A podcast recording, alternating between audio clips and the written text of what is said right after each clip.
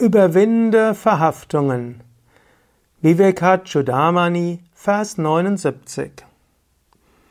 Shankara schreibt: Apata Vairagyavato mumukshun bhavabdhi bharam prativyatumudhyatan ashagraho majayat hintarale gnigrihya kante vinivatya vegat Diejenigen, die nur scheinbar entsagt haben, jedoch noch verhaftet sind und so versuchen, den Ozean der Wiedergeburt zu überqueren, werden auf der halben Strecke von der Begierde in Gestalt eines Krokodils am Hals gepackt und ertrinken.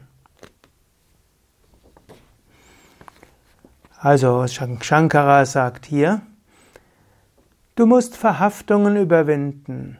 Es reicht nicht aus, nur den spirituellen Weg zu gehen. Und es reicht auch nicht aus, nur Yoga-Praktiken zu machen.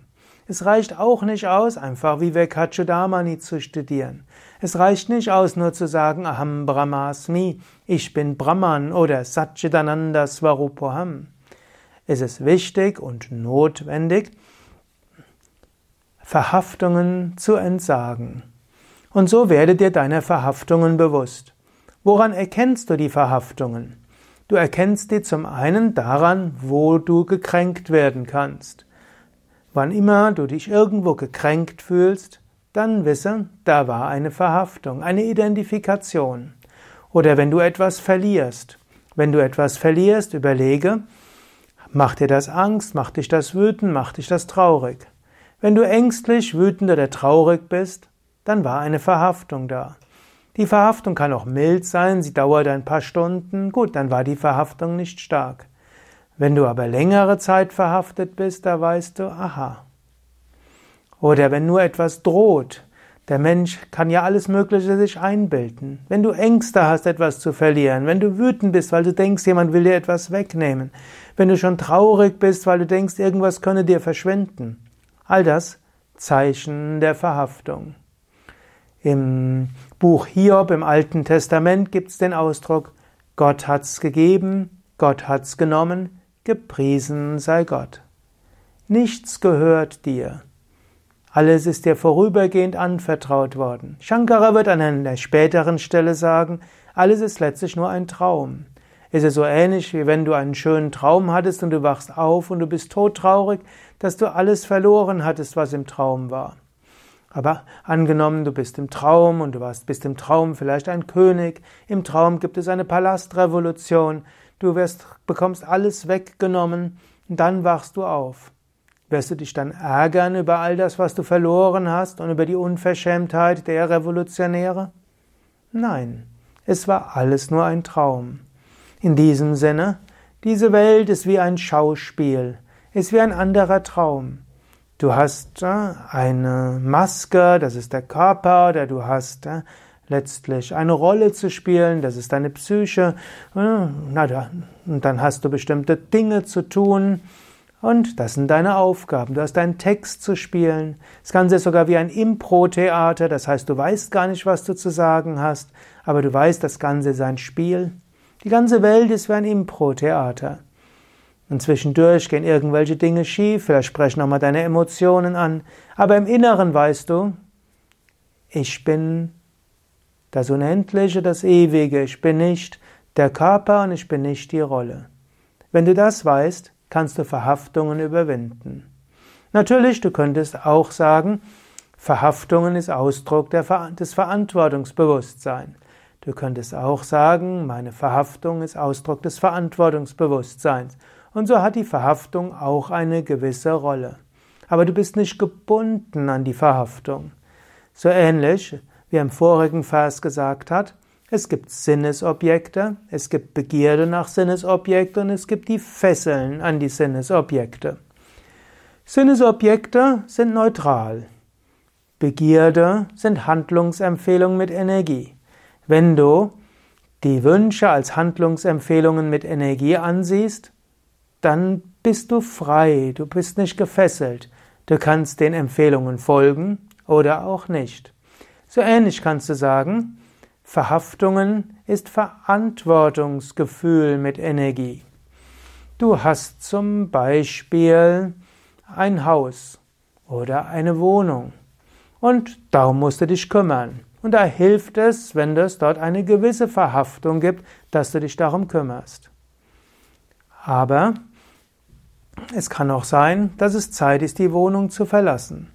Vielleicht äh, stellst du fest, hast du einen anderen Arbeitsplatz, vielleicht merkst du, es wartet etwas anderes auf dich. Wenn du einfach dort bleibst, nur weil du die Wohnung so magst, ist das Verhaftung. Wenn du aber merkst, ja, es ist Verantwortungsbewusstsein mit Energie, dann ist es gut. Du kannst dir auch sagen, in dieser Wohnung fühle ich mich wohl, in der Wohnung konnte ich gut mein Yoga machen, in die Wohnung war okay für meinen Partner, meine Kinder und mich, ich habe mich darum gekümmert. Man könnte auch sagen, Verhaftung ist Verantwortungsgefühl mit Energie. Ist also okay. Nur, wenn du daran gefesselt bist, dann ist es nicht okay. Angenommen, deine Kinder haben das Haus verlassen, du hattest vielleicht zwei oder drei Kinder, jetzt bist du allein dort oder mit deinem Partner allein. Eine Wohnung mit fünf Schlafzimmer brauchst du nicht mehr. Ist ökologisch sinnlos, das ganze Haus zu heizen. Es verbraucht eine Menge deiner Zeit. Klüger, verkaufe es, lass es los. Keine Verhaftung. Es wird was Neues auftauchen. Oder auch genauso, du kannst verhaftet sein an deinen Partner, an deine Kinder. Man könnte auch sagen, das ist Verhaftung kann hier geronnene Liebe sein. Diese Art von Verhaftung ist auch wieder gut. Nur, oder auch ist es auch zusätzlich Verantwortungsbewusstsein. Du bist verhaftet an deinen Partner, was auch heißt, du wirst nicht schnell mit einem anderen irgendwie sexuelle Handlungen haben. Und du bist verhaftet an deine Kinder, also kümmerst du dich um sie. Also es ist Liebe plus Verantwortung plus Energie, das ist erstmal ein positiver Ausdruck der Verhaftung und die ist okay. Nur wenn sie dich fesselt, ist es schlecht. Wenn du dann nicht willst, dass dein 20-jähriges Kind, in Anführungszeichen Kind, dein Zuhause verlässt. Wenn du unbedingt willst, dass dein erwachsener Sohn oder Tochter das so und so macht. Oder wenn du unbedingt willst, dass deine Eltern sich so und so verhalten. Oder wenn dein Kind außer Haus gegangen ist, dass du trauerst. Etwas Trauer ist wiederum menschlich.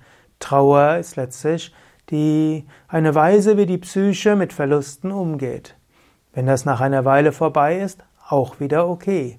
Du könntest auch sagen, Trauer ist letztlich eine Emotion, die dir hilft, mit Verlusten umzugehen. Ein sinnvoller psychologischer Mechanismus. Aber du bist nicht die Trauer. Denn tief im Inneren weißt du, die Trauer wird irgendwann vorbeigehen, etwas Neues wird kommen. Genauso auch, dein Kind ist gegangen, geht eigene Wege, distanziert sich von dir, will deine Empfehlungen nicht mehr haben. Lasse los. Sei nicht verhaftet. Sei nicht gefesselt an die Verhaftung, könnte man auch sagen. Ich hoffe, du verstehst, was ich meine. Ich interpretiere vielleicht diesen Vers etwas um. Ich bin mir dessen bewusst.